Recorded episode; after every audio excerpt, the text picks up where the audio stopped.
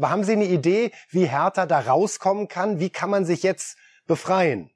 Nee, ehrlich gesagt, nee. Das ist äh, Selbstzerstörungsmodus in Perfektion.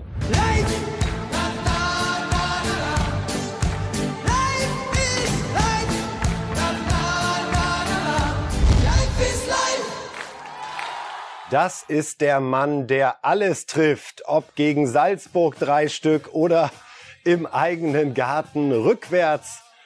Da kommt noch mal der Depp hinterher. Robert Lewandowski kann derzeit machen, was er will. Es gelingt, er trifft. Wunderbarer Korb, den er da social gestellt hat und einfach stellvertretend für das, was ihn gerade ausmacht. Jedes, jedes drin.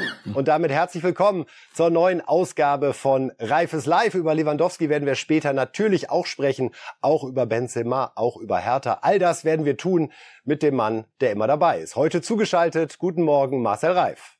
Guten Morgen. Herr Reif, als Sie gerade Lewandowski gesehen haben, wie sind Ihre Basketballkünste ähnliches schon mal vollbracht? da, da würde ich im Zirkus auftreten und nicht jetzt heute Morgen bei euch. Nein, nein, so, aber ich, ich war ein ganz guter Basketballspieler, ja, in, in jungen Jahren und hin und wieder, meine Söhne sind große Fans, den habe ich mal hin und wieder mal einen Dreier vorgemacht. Selten genug, aber das hilft dann erzieherisch sehr gut. Schon kurios, Herr Reif, dass wir Anfang der Woche in der, in der Reif-Sendung gesprochen haben über die Frage, was ist denn eigentlich ein Hattrick? Und prompt in dieser Woche Benzema und Lewandowski nochmal ganz schnell zeigen, der eigentlich einzig wahre Hattrick sind natürlich drei Tore hintereinander, ohne dass irgendjemand anderes dazwischen funkt. Insofern aufs Stichwort. Wir, lieber Herr Reif, wollen jetzt beginnen mit dem ersten offiziellen Thema im Rahmen unseres Slots Europa League, denn die ist ja ganz, ganz frisch. Mittwoch und Donnerstag die Hinspiele im Achtelfinale. Und wir wollen mal drauf gucken, wie es da aktuell aussieht, nachdem die ersten Paarungen stattgefunden haben. Ja, RB Leipzig zieht kampflos ins Viertelfinale ein, weil Spartak Moskau aufgrund von Putins Angriffskrieg ausgeschlossen wurde. Ja, dann sehen wir die anderen beiden deutschen Mannschaften, über die wir gleich zunächst sprechen wollen. Leverkusen verliert bei Bergamo 2 zu 3, aber Eintracht Frankfurt gewinnt bei Betis Sevilla. Herr Reif, fangen wir mit den Frankfurtern an. Wie ist Ihr Eindruck? Ist da wieder so dieses Europapokal-Feeling zu spüren, was die Mannschaft ja schon in vergangenen Jahren ausgezeichnet hat, diese besondere Freude an diesem Wettbewerb? Naja, also erstmal hast du das Gefühl, die, die Herrschaften, die Deutschen äh, haben die Absicht, Euroleague zu spielen und nicht nur äh, die Liga zu blamieren international, weil sie sagen, ah, ist ja dann doch nicht die große Champions League. Nein, die Frankfurter sind äh, genau in dem Modus wieder. Auch wenn du die so hörst und wie sie auftreten. Äh, in der Liga haben sie sich ein bisschen gefangen jetzt und da hilft das eine dem anderen und die ziehen natürlich richtig, ähm, richtig Saft aus, aus, aus diesen europäischen Auftritten. Äh, die, die wissen doch, also die wissen nun ganz sicher, äh, so die großen Champions League Abende wird es vermutlich so schnell nicht geben. Also lass uns, wenn uns Europa League gelingt, dann lass sie uns mit allem, was wir haben, angehen, mit einem Enthusiasmus, mit einer Freude, mit, mit Spielfreude auch. Nee, das macht den, den zuzugucken, macht Spaß. Und die hätten es ja höher gewinnen können. Ich, ehrlich gesagt, ich hatte sie nicht äh, so stark erwartet bei Betis und habe mich da sehr, sehr gern eines Besseren überzeugen lassen. Wir können mal reinhören, Herr Reif, was äh, Gibril So, der Schweizer Nationalspieler bei Eintracht Frankfurt, zu diesem Sieg gesagt hat. Ich glaube, das war unsere beste Saisonleistung. Dann ist natürlich sieht jeder Spieler besser aus, aber wir, wir müssen auch ehrlich sein, dass dass auch äh, individuell nicht jeder in Topform war in den letzten Wochen, aber jetzt mit den letzten zweieinhalb, drei Spielen ähm, sind wir wieder in besserer Form, haben mehr Selbstvertrauen, das sieht man auf dem Platz und ähm, ich glaube, zur richtigen Zeit kommen wir auch jetzt in Form und die wollen wir jetzt auch aufrechterhalten. Ja, Herr Reif, er spricht sogar von der besten Saisonleistung. Sie sehen Eintracht Frankfurt jetzt ganz klar auf Viertelfinalkurs? Ja, das lassen sich zu Hause nicht nehmen. Spanier, äh, wenn sie reisen müssen, sind nicht immer äh, auf, auf Top. Nein, äh, das, was die Eintracht da geboten hat, war ja nicht nur ein, einmal über weit über ihre Verhältnisse gespielt, sondern sie haben mal das rausgeholt, was in dieser Mannschaft ist, was sie zuweilen ja in der Liga ja auch mal eine Halbzeit zeigen, auch mal fast ein ganzes Spiel. Also das ist eine Mannschaft, die, die ist nicht Champions League, das wissen Sie von den Möglichkeiten. Aber um internationale Plätze dürfen die sehr wohl mitspielen, dürfen, müssen, sollen. Und äh, wenn sie an so einem Abend wissen, um was es geht und das dann abliefern, dann sind sie auf einem prima Weg. Bayer Leverkusen hat bei Atalanta Bergamo 2 zu 3 verloren am Donnerstagabend. Hat Sie das überrascht, dort zu verlieren, Bayer, nach der Form, die Sie zuletzt in der Bundesliga über Wochen ja gezeigt haben? Und vor allem Atlanta hatte sich in den letzten Wochen und in dieser Saison ein bisschen schwer getan. Also dachte ich, da treffen zwei aufeinander, wo die Züge gerade äh, in entgegengesetzte Richtung tuckeln. Und so hat ja auch Bayer angefangen. Die ersten 20 Minuten habe ich, weiß ich, habe ich sie noch nie besser gesehen. Das war, boah. Und da, da hätte auch noch mehr gehen können. Sogar 2-0. Und dann bin ich mal gespannt, ob Atalanta zurückgekommen wäre. Aber nach 20 Minuten, weiß ich nicht, äh, waren sie wieder diese, diese junge äh, Leverkusener Mannschaft, der man durchaus auch den Stecker ziehen kann. Und das hat Atalanta gemacht mit deren bester Saisonleistung. Also ich will jetzt nicht behaupten, ich hatte ja alle Spiele von Atalanta gesehen, aber ein paar schon oder ein paar Szenen. Also das war und am Ende entwickelte sich eine, ein eigentlich hinreißender Europapokalabend. Also das war ein richtig ein Spiel, da warst du hinterher sagst du so, jetzt gehe ich aber ins Bett, jetzt mehr kann ich nicht, jetzt bin ich müde. Das, das hat alles äh, gebracht und gefordert. Und dass Leverkusen dann nicht zusammengeklappt ist, das glaube ich, also als, als Atalanta dann die, die Bergamasken wirklich richtig überlegen waren und sie hergespielt haben zum Teil und 3-1 in Führung gegangen sind, da dachte ich so, jetzt mal gucken, das ist so eine kleine Reifeprüfung, auch weil man immer sagt, diese junge Mannschaft. Und in der Tat, Sie haben dann nicht eingepackt und nicht äh, sich auf den Rücken gelegt, sondern haben mal dagegen gehalten, mit ein bisschen Glück. Und deshalb ist ein, eine 2 zu 3 Niederlage nicht das, was man äh, sich gewünscht hätte, aber es ist auch kein Beinbruch. Und da hilft mal äh, leider nicht die Auswärtstorregel, die neue, die abgeschaffte, weil mit zwei Toren auswärts, kleines 1-0 zu Hause, aber so heißt 1-0 Verlängerung. Und dennoch glaube ich, dass Leverkusen das packt. Sie sprechen es an, Herr Reif. Diaby ja, hat dann noch das 2 zu 3 erzielt. Und das ist ja so ein bisschen das Gefühl, mit dem man aus diesem Spiel rausgeht. Wir sind dann eben nicht untergegangen, als Atalanta aufgezogen hat, sondern jetzt mit einem 2 zu 3 eine sehr gute Ausgangsbasis. Also auch da Ihre erste Prognose, es reicht fürs Viertelfinale? Ja, ich bin ich überzeugt von. Also sie haben das Potenzial und nochmal, es geht darum, dass diese immer die, die, junge Mannschaft, die junge Mannschaft, das hört man sich so an und denkt, ja, es stimmt ja auf die junge Mannschaft, nur was, was hast du davon? Irgendwann muss halt sagen, ja gut, dann seid ihr halt nicht gut genug, um, um gegen Mannschaften und Atalanta ist keine Laufkundschaft. Das ist, die spielen seit drei Jahren Champions League und kamen jetzt auch runter von der Champions League in die Europa League. Aber so eine junge Mannschaft wie Leverkusen muss halt auch mal erwachsen werden. Und du hast das auch bei Florian Wirtz gesehen äh, hochgejubelt, zu Recht, und nee, nicht hochgejubelt, falsches Wort, hochgelobt in, in, in letzter Zeit, zu Recht. Aber auch der hat Lehrgeld bezahlt, als dann so ein paar italienische Abwehrhirten gesagt haben, du pass mal auf, man hört so viel Gutes von dir, aber nicht heute Abend. Da, du musst noch ein bisschen was, auch noch ein bisschen dazu tun, ein bisschen was lernen. Der musste auch durch ein, äh, durch eine, ein Jammertälchen gestern. Und äh, das haben die, hat er aber auch gemacht. Also insofern, ja, sie machen äh, Schritte nach vorne und sind nicht zufällig da oben bei uns in der Liga und können große Abende spielen. Aber nochmal, es geht nicht nur um große Abende, es geht auch darum, wenn es mal, wenn der Wind mal von vorne kommt, dagegen zu halten. Und das haben sie gestern getan. Insofern das Ergebnis, wie gesagt, kein Wunschergebnis, aber eins, mit dem man sehr gut in ein Rückspiel gehen kann, vor allem weil man dann nicht Glück brauchen wird, sondern nur sein eigenes Können. Und wenn sie das auf den Platz kriegen, was sie drauf haben, sehe ich sie vorne. Letzten 30 Sekunden zur Europa League. Herr Reif, noch mal kurz auf die anderen Mannschaften geschaut. Äh, Barca nur 0 zu 0 gegen Galatasaray. Das war überraschend. Das war sehr überraschend, weil äh, Galatasaray macht sich in der eigenen Liga lächerlich zurzeit, weil die irgendwo sind die im hinteren Mittelfeld. Und Barca, also sowas von auf, auf aufsteigendem Ast. Ja, das war mein, mein Rückschlag. So stabil sind sie also noch nicht. Insofern, wenn Sie mich fragen, am Ende, ja, warum nicht? Warum nicht Leverkusen? Warum nicht Leipzig?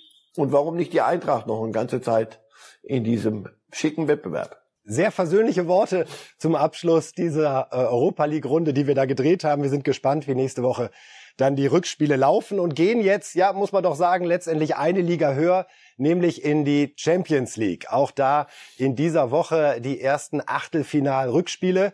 Und wir gucken mal drauf, wo wir da gerade stehen. Also die Bayern haben das Rückspiel gegen Salzburg 7-1 gewonnen. Liverpool zwar verloren bei Inter, aber weiter. Manchester City begnügt sich mit einem 0 zu 0, nachdem sie ja 5 zu 0 schon Sporting weggeputzt hatten und Real Madrid, das Spiel, über das wir gleich ausführlich reden werden, gewinnt 3 zu 1 gegen Paris. Herr Reif, wenn man da jetzt gerade drauf schaut, fällt einem auf, alle vier Mannschaften, die zuerst auswärts gespielt haben, sind weitergekommen. Bayern, Liverpool, Man City, Real. Und die schöne neue Auswärtstorregel, auf die wir uns so gefreut hatten, hat am Ende überhaupt keine Rolle gespielt.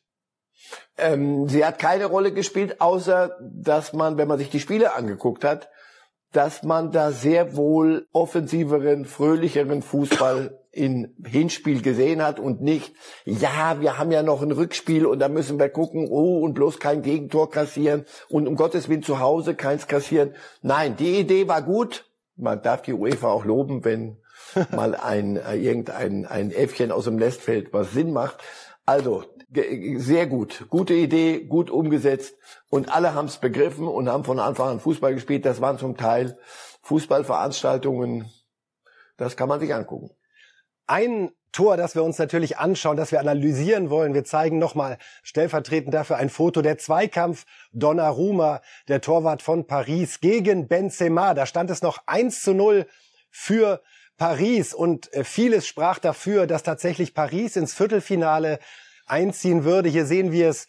Donnarumma hat den Ball lange gehalten, will dann erst abspielen und Benzema erobert hier die Kugel. Es gab Körperkontakt an dieser Stelle. Das ist unstrittig. Äh, gewertet wurde es als ein fairer Einsatz. Aber die Emotionen hinterher, bevor wir drüber sprechen, Herr Reif, wollen wir uns mal anhören, schlugen natürlich hoch. Besonders Pochettino, der Trainer von Paris, war richtig sauer. no puedo considerar un, un error eh, cuando ha habido una falta. Für mich war es kein Fehler, weil es ein Foul gab, und zwar ein klares. Ich sage das, nachdem ich die Szene 30 oder 40 Mal aus verschiedenen Blickwinkeln auf Video gesehen habe. Es kann nicht als Fehler bewertet werden. Das ist Fußball, das ist der größte Wettbewerb auf diesem Kontinent. Und da kommt es auch auf kleine Details an. Ich denke, dass der Videoschiedsrichter dieses Foul nicht erkannt hat, war entscheidend für das Ergebnis creo que ha sido determinante. Ja, Herr Reif, Pochettino sagt ganz klar, Fehlentscheidung, dass hier kein Foul gepfiffen wurde. Er nimmt Donnarumma in Schutz und sagt, da kann man nicht sagen, der Torwart hat den Ball vertändelt, weil es war ein klares Foul. Und wofür haben wir den Videoschiedsrichter, wenn er da nicht eingreift? Was sagen Sie? Also er hat völlig recht, der Videoschiedsrichter hat es nicht als Foul erkannt. Warum? Weil es kein Foul war. Ganz einfach. Also die Wette aber Wette. Ich sehe es so und ich bin nicht allein. Donnarumma ist, glaube ich, zwei Meter groß und wiegt Minimum 100 Kilo.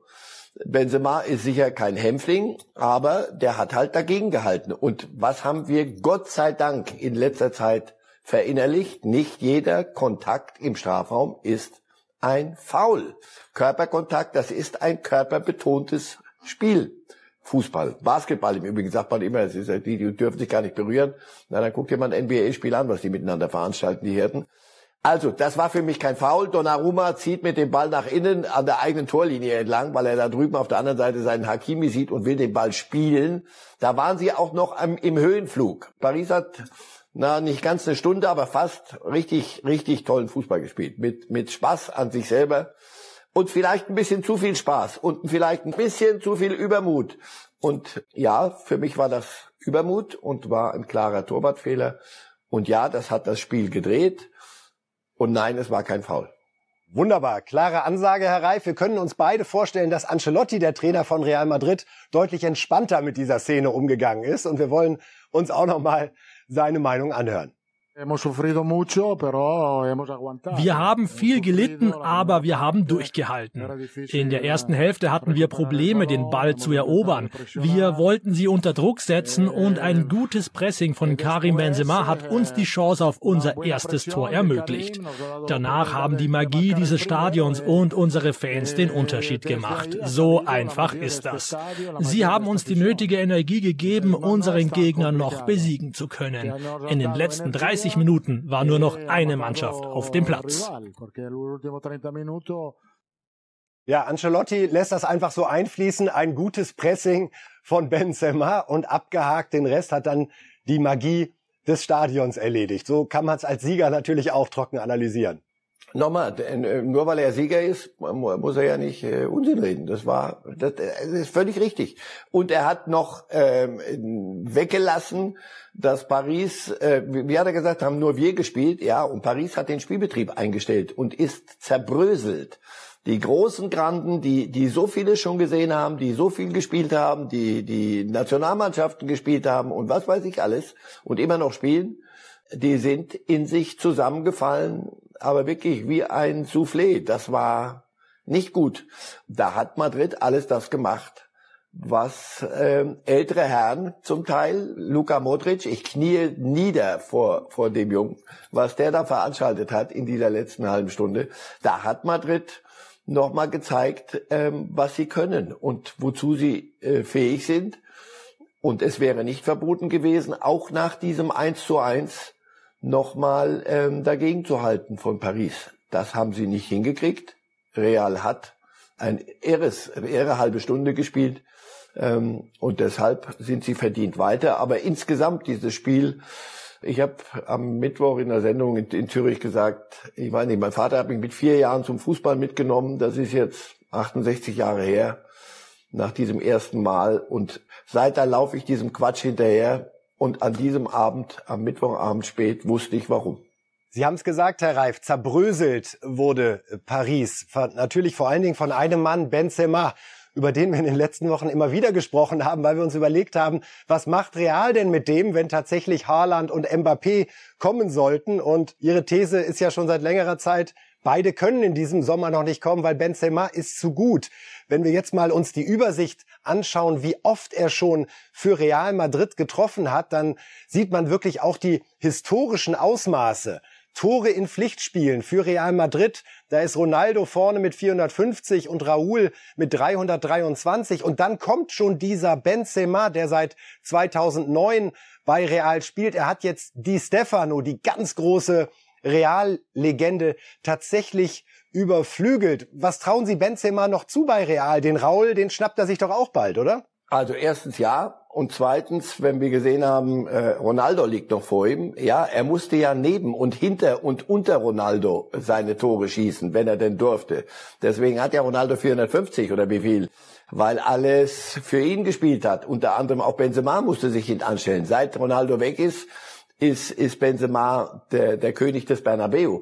Insofern, ja, er wird doch Tore schießen. Er wird sie auch in diesem Trikot schießen. Ich kann mir Haaland und Benzema gemeinsam nur schwer vorstellen, zumal Mbappé kommen wird. Also spätestens nach dem Abend Mittwoch, glaube ich, weiß der Franzose, der im Übrigen eine erste Halbzeit gespielt hat, à la Bonheur, der ähm, weiß, wo er, wo er landen wird und wo er hingehört. Also, ich denke, Benzema und Mbappé, das wird gehen und das wird noch ein bisschen für Furore sorgen. Und die älteren Herren, es war ja immer die ganze Zeit schon vor der die große Ablösung und Haaland und Mbappé und und Vlahovic und ja was ja nu Lewandowski hm, hm, ist ja auch nicht mehr der Jüngste und Benzema hm, hm, hm. na die Herren haben noch mal in der letzten Woche aber richtig gezeigt, wo der Hammer hängt. So geht es übrigens auch Ancelotti, Herr Reif.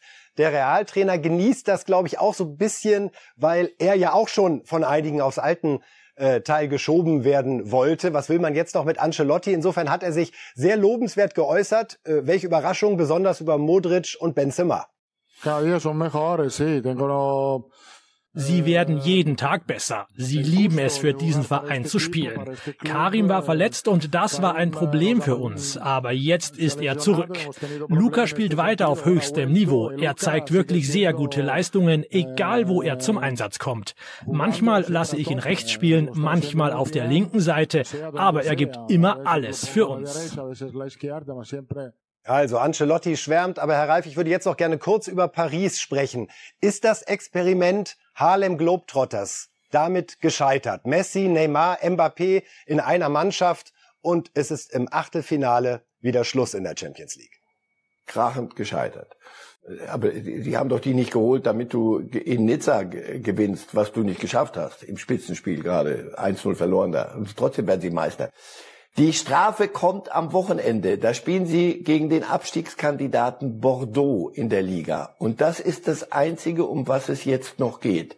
Mit die Harlem Globetrotters fahren nach Unterpfaffenhofen und müssen dort in der Saalsporthalle bis zum Ende dieser Saison noch ein bisschen versuchen, irgendwas zu machen.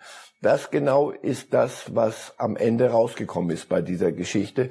Und das gibt ein Beben. Also das, das, da, da kann auch Leonardo, der, der Sportdirektor, wird nicht bleiben. Und Pochettino will die ganze Zeit schon weg, weil er mit, mit Harlem Globetrotters nichts anfangen kann.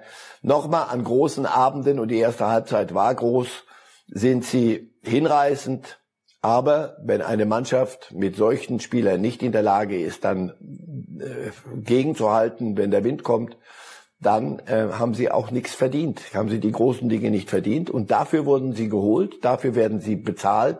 Bezahlt ist noch ein sehr schlichtes Wort für das, was da geht. Und sie liefern nicht. Insofern, ähm, Paris wird nach diesem Spiel nicht mehr sein, was sie waren. Da wird es, äh, sie sind noch nicht durch mit der Aufarbeitung. Was glauben Sie, wird aus Messi und Neymar? Bleiben beide? Gehen möglicherweise auch beide? Wird dieses ganze Konstrukt auch aus Scheichsicht jetzt hinterfragt und zu sagen, also mehr können wir ja nicht machen und irgendwie klappt das Kaufen eines Titels eben nicht? Messi sieht traurig aus, als sei er irgendwo, weiß nicht, auf einem fremden Bahnhof gestrandet, weil der Zug nicht weiterfährt, äh, aber nicht wie eine, wie da wollte ich hin. Und Neymar ist ein Schatten seiner selbst, dauernd verletzt ob da das Psychische ins Physische reinspielt, weiß ich nicht. Bin mir nicht irgendwelche komischen Theorien verbreiten. Aber ähm, den beiden zuzugucken, es gibt Szenen, Neymar hat den Pass auf dem Papier gespielt zum ersten Tor. Da denkst du, boah, ist das ein Kicker. Messi ist überall rumgelaufen, hat's probiert aber das wirkt am Ende nicht mehr fröhlich. Und nochmal, ähm, da, da nützen auch die Namen nichts. Die, die Ergebnisse stimmen nicht. In der französischer Meister werden, nochmal, musst du wieder nur einen verdammten neuen Briefkopf schreiben, sonst nichts, neue Zahl rein. Aber das war's. Mehr ist es nicht und das ist zu wenig. Letzte Frage dazu. Für Sie vorstellbar, dass Messi nochmal zu Barcelona zurückkehrt? Das wird Xavi nicht machen, weil dann muss er ja alles wieder das auf System Messi zurückdrehen. Das wird er nicht tun. Lionel Messi hat, hat einen Abschied verdient irgendwo, wo er, wo er noch mal Spaß hat. Ich bleib ja dabei, weil da, da gehören die Harlem Globetrotters hin. Zu, zu David Beckham nach Miami. Da sollten sie sich alle treffen. Ronaldo auch im Übrigen über, über Manchester United reden wir nächste Woche. Alle ab zu Beckham und macht dort Fußball Disneyland. Wird Spaß machen zuzugucken, hat aber mit der großen Nummer nichts mehr zu tun. Wunderbar, wir sind gespannt, ob äh, Ihr Wunsch gehört wird in Paris und auch in Miami und äh, ob diese super-duper-Mannschaft mit Beckham als Manager uns dann tatsächlich beglücken wird. Ganz andere Probleme hat gerade Chelsea, denn äh, sportlich war das gestern okay. 3 zu 1 Sieg bei Norwich in der Liga. Platz 3 ist dieser Mannschaft ohnehin nicht zu nehmen. Vorne natürlich Liverpool und Man City weg und dahinter eine Lücke. Also das wird klappen und auch in der Champions League sind sie ja ganz gut unterwegs. Aber die Nachricht, die England schockt, die die Premier League schockt und die letztendlich natürlich auch äh, Fußball Europa bewegt, ist das gesamte Vermögen von Abramovic, dem ja, Besitzer von Chelsea, ist eingefroren worden und jetzt eben auch ganz klare Regeln verhängt worden für Chelsea. Sie dürfen keine Verträge verlängern. Sie dürfen keine Transfers tätigen. Eine Auswärtsreise, wahrscheinlich wird das die Stars besonders treffen, darf insgesamt nur noch 23.000 Euro kosten. Außer den Dauerkartenbesitzern dürfen keine Zuschauer ins Stadion, weil eben keine normalen Tickets verkauft werden dürfen. Merchandising muss eingeschränkt werden. Herr Reif, hat es Sie überrascht, dass jetzt England auch so konsequent gegen indirekt gegen einen Fußballverein vorgeht und nicht nur gegen Abramovic als Oligarchen und jemandem, der von Putin sehr profitiert und ihm auch immer geholfen hat, seine Angriffe zu finanzieren. Ja, das ist schon, das ist schon die Sache durchgezogen, zumal ja Abramowitsch den Braten offensichtlich gerochen hatte und ähm, dachte noch rechtzeitig anzukündigen zu können und wollen, ich verkaufe den Club Und der Erlös geht nicht in mein Täschchen und auch nicht in Richtung Putin, sondern, äh, oder Teile dessen, mein Zehner liefere ich dort nicht ab, sondern der geht an die Betroffenen des, äh, des, des Ukraine-Krieges und des Angriffs der Russen. Und zwar nach Russland und in die Ukraine. Und man dachte, ja, okay, und danach muss man halt gucken und sollen die Engländer mit Abramowitsch äh, sich, sich, sich rumschlagen, so wie sie sich mit anderen Oligarchen tun. Das halte ich für un, äh, da gibt's keine Alternative, das muss man so tun, da sind sich alle einig. Aber jetzt trifft's auch ähm, Chelsea. Nun gut, sie werden den Spielbetrieb nicht einstellen. Da sind immer noch genügend Mittel da. Äh, Zuschauereinnahmen, es gibt ge genug Dauerkarten verkauft. Zuschauereinnahmen sind nicht das, was einen solchen Club äh, alimentiert. Also ja, das ist eine große Nummer. Das ist sicher ein Schlag ins Kontor. Aber ich denke, sie werden irgendwann mal einen Schritt weitermachen müssen. Ich meine, wer, wer hat was davon, wenn, wenn Abramovic weiter äh, Eigentümer dieses Clubs ist? aber dann doch nicht darf, da, davon hat ja niemand was. Also da sollten schnellstens vernünftige Verhältnisse geschaffen werden. Ich habe nur ein kleines bisschen Problem, so wenn die die englische Liga jetzt auch, also die die Führung der englischen Liga sagt, ja, die Oligarchen, das geht nicht. Wie, wie schreibt ihr immer der saudische zu Recht Blutscheich? Der darf sich dann Newcastle kaufen und nach längerer Prüfung hat da die englische Liga überhaupt keine Einwände gehabt. Also man muss da aufpassen, dass da nicht mit, mit man muss nicht, aber mich stört, wenn da äh, zweierlei Maß oder gar Heuchelei im, im Spiel ist. Also aus Ihrer Sicht wäre es konsequent dann auch zu sagen, wenn wir hier auch mit moralischen Ansprüchen daran gehen, wer sein Geld in der Premier League investiert, dann bitte aber auch unabhängig von der Nationalität. Ja, und das hat nichts mit, der, mit dem Ukraine-Krieg zu tun, das ist, ist eine andere Kategorie, aber dennoch, die Gedanken darf man sich ja mal machen. So äh, Erst kommt das Fressen und dann die Moral, das läuft viele Jahre so und dann plötzlich entdeckt man, oh, äh, da müssen, glaube ich, ganz andere Parameter jetzt, jetzt her und dann äh, schnappst du dir Chelsea. Das ist kein kleiner Club, die werden sich wehren. Also das, das ist noch nicht ausgestanden. Und nochmal, ich, ich sehe den Sinn nicht, wenn, die, wenn diese Mannschaft nicht weiter auf ihrem Niveau kicken kann, sondern dann muss Abramovic halt verkaufen schnellstens. Der Erlös geht dahin, wo er ihn auch hinhaben wollte. Und den, den Rest seines Vermögens, ja, der wird eingefroren, wie das mit Oligarchen überall auf dieser Welt zurzeit passiert und richtigerweise.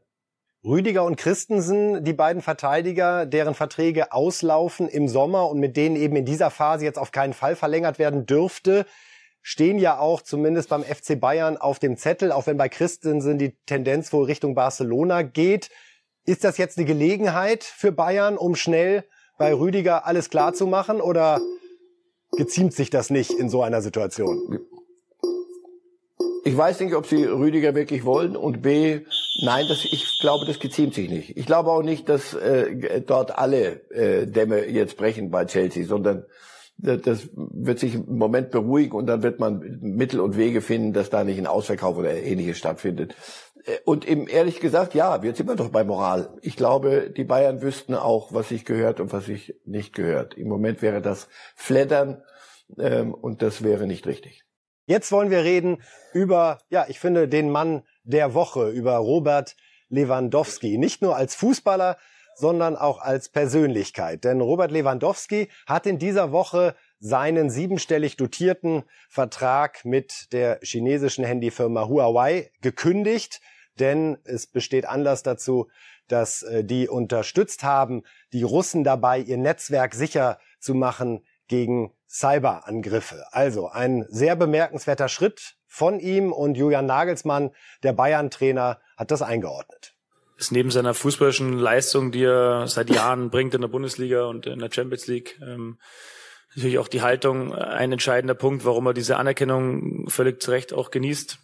Er ist sich seiner Rolle, glaube ich, als, ja, als Vorbild für viele äh, junge Menschen, die natürlich erst in erster Linie mal seine fußballischen Leistungen bewerten und äh, bewundern ist er sich seiner Vorbildrolle auch bewusst und nutzt diese, ähm, auch medial, auch ähm, Social Media mäßig, um einfach auf gewisse Missstände und aktuell ist ein sehr großer Missstand in Europa hinzuweisen und äh, versucht es, was in seiner Macht steht, auch zu bewegen, Dinge zu bewegen. Da ist äh, die Binde ein Signal, ja, einen Vertrag zu kündigen mit einem Mobiltelefonhersteller, der ja sicherlich lukrativ für einen Spieler ist, das zu kündigen als Statement auch sehr, sehr ein wertvolles Zeichen, dass es eben äh, auch im Fußball es nicht nur immer um die Kohle geht, was man manchmal äh, liest, hört. Ähm, und von dem her, ja, macht er das auf wie neben dem Platz sehr, sehr gut. Nagelsmann würdigt Lewandowski. Zum einen hat er die ukrainische Binde getragen, Herr Reif, äh, gelb-blau, wie Sie heute auch wieder. Er hat gekündigt diesen Vertrag mit Huawei. Macht Lewandowski gerade noch mal einen Schritt in seiner Entwicklung hin zu jemandem, der ja in Anführungszeichen nicht nur Fußballer ist, sondern der eben auch sieht, dass er eine Rolle in der Gesellschaft hat, die man für mehr nutzen kann, als ausschließlich das Trikot zu tragen und Tore zu schießen? Vielleicht war es bisher nicht gefragt und er hatte das schon die ganze Zeit in sich. Aber als es gefragt war und äh, vom ersten Tag an, äh, er ist ja Kapitän der polnischen Nationalmannschaft und die äh, müssten gegen Russland Quali spielen und da hat er gesagt, das machen wir nicht. Das werden wir nicht tun. Und vom ersten Tag des Überfalls der Russen hat er das gesagt, hat die ukrainische Binde getragen. Das sind symbolische Dinge. Aber jetzt das mit den fünf Millionen, mit dem fünf Millionen Vertrag, gut, ja, boah, es trifft ja keinen Arm. Das schön langsam, wer, wer das so abtut. In der Tat, Nagelsmann hat das völlig richtig gesagt. Nein, Robert Lewandowski ist einer, der sich sicher sportlich verändert hat, ähm, ein viel besserer Mannschaftsspieler geworden ist, weil er auch erkannt hat, weil er intelligent ist, weil er erkannt hat, äh, wenn ich nur für mich alleine spiele, dann werde ich viele Tore schießen, aber dann muss ich die Ligen immer weiter runtergehen, um viele Tore schießen zu können, weil die Gegner werden stärker. Wenn ich es aber auf diesem Niveau machen will, dann brauche ich einen Thomas Müller, dann brauche ich Gnabry, dann brauche ich Sané, dann brauche ich die, die mit und Kimmich, die mir diese Bällchen so auflegen. Und denen muss ich auch was zurückgeben. Und heute, wenn man sieht, als er den Pass gibt äh, bei dem 7-1 mit dem Absatz zu Sané, der freut sich genauso wie über eines seiner Tore. Insofern ja, das ist ein kompletter Fußballspieler geworden. Und äh, ich weiß es nicht, ob sich entpuppt hat, ob er sich verändert hat, ob er sich entwickelt hat oder ob er einfach nur den Menschen dahinter zeigt. Und das ist einer, der sich sehr gut sehen lassen kann. Herr Reif, ist das jetzt zu hypothetisch gefragt, aber da Sie selbst gesagt haben, es ist eine Zeit, in der auch gefragt ist, dass Sportler Haltung zeigen und sich ein bisschen rausbewegen aus ihrem Bereich Spielfeld, Kabine, ist das möglicherweise sogar etwas, was auf dem Transfermarkt wir beobachten werden, dass solche Spieler gefragter sind, weil es auch für die Vereine einfacher ist, ihren Fans gegenüber zu erklären, hey, warum holen wir diesen Spieler? Man kauft nicht ausschließlich fußballerische Qualität, sondern man will in Zeiten, in denen viel über Nachhaltigkeit äh, diskutiert wird, über Diversität diskutiert wird, da wollen wir Sportler bei uns haben, die mehr verkörpern als eben nur den Sport. Ja, das ist jetzt ein sehr großes Gebilde, das Sie da zeichnen. Ist ein bisschen hypothetisch. Auf der anderen Seite, ähm, sagen Sie, ich glaube schon, dass am Ende der Trainer sagen wird oder der Sportdirektor, du pass auf, wir brauchen den, weil er gerade äh, polyvalent äh, auf der sechs und auf der acht und auf der halb neun spielen kann und was weiß ich. Aber äh, wir haben doch auf der anderen Seite immer den Spruch, äh, es ist auch wichtig, was in der Kabine los ist und wie passt einer und Hierarchien. Das sind doch weiche Faktoren. Und Spieler, die sind wie, wie Lewandowski und in diesem, in diesem Geisteszustand sind, sind doch sicher hilfreich für, für eine Kabine. Das sind Führungsspieler und nicht, weil er, weiß ich, wenn er nur Hattricks machen würde. Also Lewandowski hat früher viele Tore geschossen, aber ein richtiger Führungsspieler, ehrlich gesagt, der war mit sich selber beschäftigt, auf dem Platz wenigstens. Ja, und diese Basketballkörbe, die, die schaden auch nicht. Nein, also im Ernst. Ja, wenn Sie so wollen und wenn man es zu Ende denkt, in letzter Konsequenz, ja, Spieler, die, die mehr drauf haben, als nur dieses runde Ding in der Gegend rumzukicken, bringen einer Mannschaft und einem Club mehr. Ob sie dann gleich, weiß ich nicht. Ich, sagen wir mal so, hoffen wir doch alle gemeinsam, dass es solche großen Zeichen nicht mehr braucht, sondern dass das alles sehr bald wieder mit kleiner Münze oder kleinerer Münze gehandelt werden kann und es wieder um Fußball geht und andere Quali auch menschliche Qualitäten, aber wo es nicht gleich darum geht, wie äußere ich mich zu einem, zu einem brutalen Angriffskrieg. Das würde ich mir für alle wünschen. Bin ich voll bei Ihnen, Herr Reif, und ich denke, unsere Zuschauerinnen und Zuschauer auch. Flammendes Plädoyer für Lewandowski. Und trotzdem die Frage, worauf warten denn die Bayern? Sein Vertrag läuft 2023 aus und den Satz, den wir zuletzt häufig von Bayern-Spielern gehört haben, Thomas Müller und Robert Lewandowski zum Beispiel, mit mir hat noch keiner gesprochen. Das gibt's doch nicht. Da regnet die Kohle gerade rein. Telekom-Vertrag wird verlängert, 200 Millionen. Champions League sind es jetzt schon 70, 80 Millionen, die sicher sind, weil die anderen deutschen Mannschaften den Bayern den Gefallen getan haben, auszuscheiden und insofern noch mehr für die Bayern bleibt. Worauf warten die Bayern, Herr Reif? Erklären Sie es uns.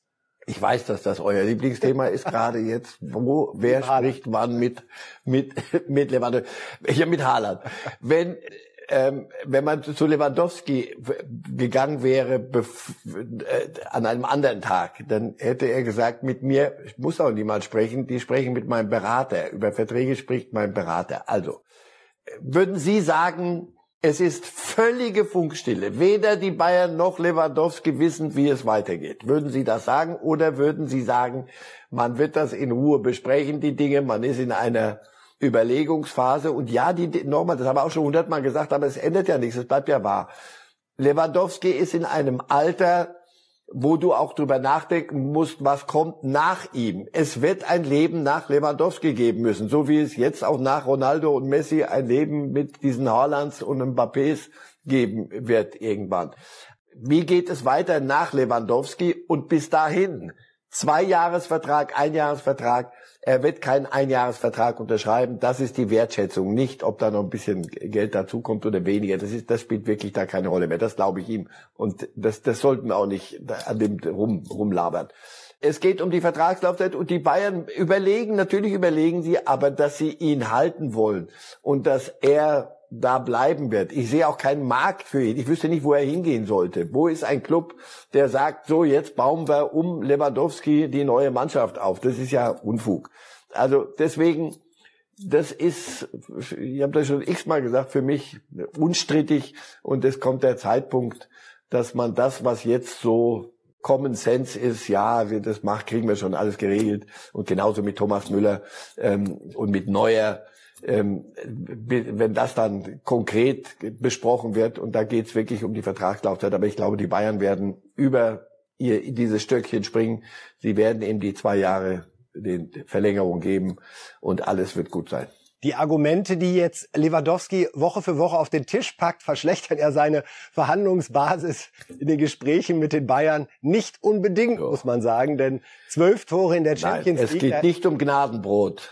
Wir hätten, ich glaube, bei zwölf Toren. Es geht um kein Gnadenbrot. Bei zwölf Toren in der Champions League nach dem Achtelfinale eines Spielers hätten wir früher Sondersendungen gemacht und den Ballon d'Or im Voraus verliehen. Mittlerweile nimmt man das bei Lewandowski so mit ja, ein Hattrick in der Champions League, äh, auch in der Bundesliga ist er schon wieder auf einem Kurs, der es theoretisch möglich macht, diese 41, die er in der letzten Saison aufgestellt hat, wieder zu erreichen. Das ist schon phänomenal. Benzema und Lewandowski, muss ich sagen, sind äh, wirklich gerade zwei ja, Phänomene, die den Fußball in Europa auf eine ganz besondere Art dominieren. Ist jetzt irgendwie keine Frage, aber ich hoffe, Sie stimmen mir zu. Ich stimme Ihnen in, in, zu 1000 Prozent zu. Und wie gesagt, die Blachowitschs und Haalands und Mbappés dürfen hin und wieder mal Ausrufezeichen setzen und auf sich aufmerksam machen. Und dennoch darf man sagen, Jungs, langsam, ihr seht ja, der Thron ist noch besetzt. Wunderbar. Der Thron ist noch besetzt. Ja, wie kommen wir vom Thron Fußball Europas jetzt zu Hertha BSC Berlin? Am besten äh, knallhart und direkt. Unser Kollege Tobias Altscheffel hat in dieser Woche mit Dieter Höhnes zusammengesessen, der ja von 1997 bis 2009 als Hertha-Manager viele Erfolge hat und das natürlich gerade besorgt verfolgt, was da bei Hertha BSC abgeht, sportlich im Umfeld. Da ist ja in dem Fall wirklich jede Menge Alarm und äh, wir wollen uns mal ein paar Aussagen von Dieter Höhnes anhören, Herr Reif. Zunächst beschäftigt er sich damit, dass Cunha, der äh, Brasilianer, im vergangenen Sommer an Atletico Madrid verkauft wurde. Überraschenderweise haben sie eigentlich ihre besten Spieler abgegeben. Also äh, Cunha, klar, wenn der wenn da ein Champions League Club kommt Und an, anscheinend, was mir wirklich völlig schleierhaft ist, brauchten sie Geld, obwohl sie 375 Millionen bekommen haben.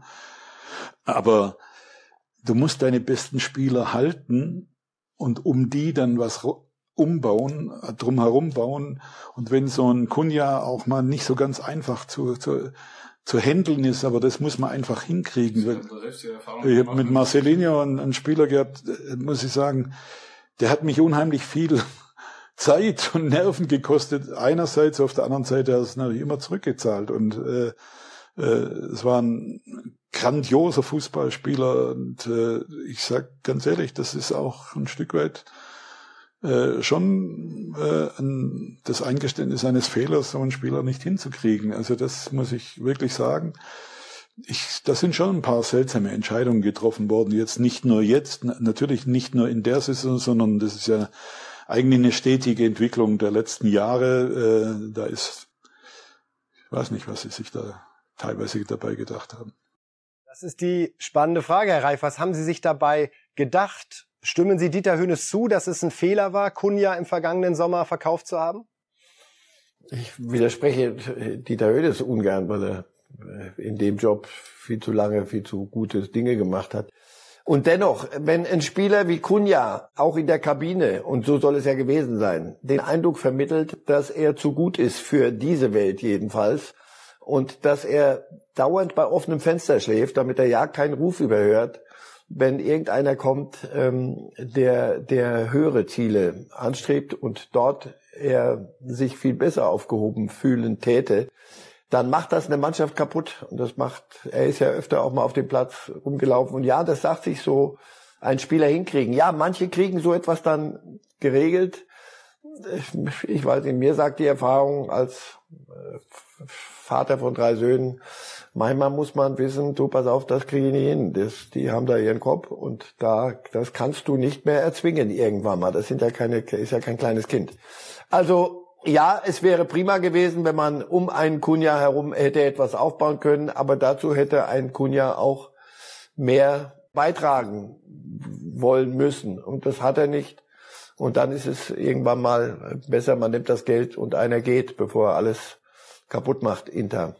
Kaputt ist Hertha, muss man allerdings auch sagen, jetzt ohne Kunja ebenfalls. Und der Mann, der in der Verantwortung steht, ist Fredi Bobic, der auch damals entschieden hat, Kunja zu verkaufen. Und auch über Bobic hat sich Dieter Hönes geäußert. Er stellt gerade fest, dass Berlin nicht so ganz, nicht so, so ganz ohne ist und äh, dass äh, da der Druck natürlich auch der, deutlich größer ist, der mediale Druck ist größer, es, es gibt jede Menge Tageszeitungen, äh, das sind bei ganz normalen Spieltags äh, äh, Pressekonferenzen sind, also ich weiß nicht, wie es aktuell ist, aber früher waren da 30, 40 äh, äh, Leute da, also ähnlich wie beim FC Bayern, äh, im Grunde genommen Champions League äh, Kategorie, aber das ist schon ein anderer Druck, äh, anderer Druck da. Und dann ist es natürlich auch so, dass die Konkurrenz in der eigenen Stadt auch noch äh, gut performt. Also die Unioner machen das hervorragend. Da kommt ein zusätzlicher Druck noch dazu. Hat Bobic die Aufgabe bei Hertha unterschätzt, Herr Reif? Äh, zumindest spricht vieles dafür. Er hatte eine Idee und er hatte, hat die Möglichkeiten gesehen. Und dann hat er gesagt, so, dann machen wir das jetzt so und so. Dann äh, Trainer äh, sehe ich anders, das machen wir so. Und ähm, am Ende hat er unterschätzt, was auf dem Platz passieren muss und was da relativ zügig passieren muss und dass alles funktionieren muss, äh, wenn man einen solchen Umbruch anstrebt. Das hat nicht funktioniert und da kann er sich nicht rausnehmen aus der Verantwortung. Dieser Trainer und Wechsel war sein Trainerwechsel. Der Kader ist nicht völlig sein Kader, das viel zu viel Altlasten, aber zu Teilen sehr wohl und Einkäufe auch sehr wohl und das hat nicht funktioniert. Und äh, das Verhältnis zum, zum Investor ist ja, das ist ja absurd, was da nach außen kommt, alle zwei Tage. Plus ähm, Arne Friedrich als, was war der jetzt? Weiß ich nicht. Sport, Teammanager, weiß nicht, wie das heute alles so heißt. Jedenfalls stimmten da die Hierarchien von Anfang an nicht. Auch da, dass eine Führungs, wenn einer die, die Führungskraft ist, Bobic kam, dann weiß ich nicht, muss man auch gucken, wie die, wie die internen Abläufe funktionieren müssen. Und dafür ist man verantwortlich. Äh, Freddy Bobic hat jetzt das alleinige Sagen und hatte es offenbar schon die ganze Zeit. Und die Mannschaft steht da, wo sie jetzt steht. Und das lässt sich nicht wegreden. Und deswegen, nein, es ist nicht allein seine Schuld. Aber zu sagen, Freddy Bobic hat mit der Sache nichts zu tun, ich denke, das wird er auch selbst nicht. Zur Erklärung einmal Arne Friedrich, dessen Vertrag im Sommer ohnehin ausgelaufen wäre, hat jetzt kurzfristig hingeworfen bei Hertha. Er durfte am Sonntag nicht an einer Sitzung teilnehmen mit Mannschaft und sportlicher Führung und hat das als Misstrauensvotum gegen sich gewertet. Durchaus nachvollziehbar. Die Situation mit dem Investor Lars Windhorst haben Sie angesprochen, Herr Reif. Auch dazu noch ein paar Gedanken von Dieter Höhnes im Gespräch mit Tobi Altscheffel. Fakt ist natürlich, wenn man die Entwicklung sieht, sowohl was das Wirtschaftliche anbelangt, als auch das Sportliche, ist das natürlich fast erschreckend, äh, wenn man 375 Millionen erhält äh, von einem Investor und äh, dann heißt es, es ist nichts mehr da und gleichzeitig aber die Mannschaft sich nicht oder nicht verbessert hat oder eben eher eher ja jetzt wirklich ernsthaft in Abstiegsnöte gerät, das wäre schon fatal. Das wäre dann der dritte Abstieg äh, nach meiner Zeit dort. Äh, das wäre fatal und ich glaube, dass es dann auch ganz schwer werden würde, wieder sofort wieder hochzukommen. Es sei denn, äh, Windhorst ist nochmal bereit äh, zu investieren. Das kann ich kann ich nicht beurteilen. Ich habe mit dem Herrn Windhorst äh, noch nie gesprochen, äh, kenne seine seine Haltung in dieser Frage nicht. Ja, Herr Reif, es hat äh, sehr gekracht, auch nochmal in dieser Woche. Sie haben das angedeutet. Äh, es ist bekannt geworden, haben wir in Sportbild berichtet, dass eine Doku über Hertha gestoppt wurde von Windhorst, weil man sich da ihm gegenüber nicht angemessen äh, geäußert habe. Äh, jetzt geht es hin und her zwischen Präsidium und der Windhorst-Seite. Äh, Andreas Fritzenkötter, der Berater von Windhorst, sagte, im Mai ist die nächste Mitgliederversammlung, da wird sicher etwas passieren müssen.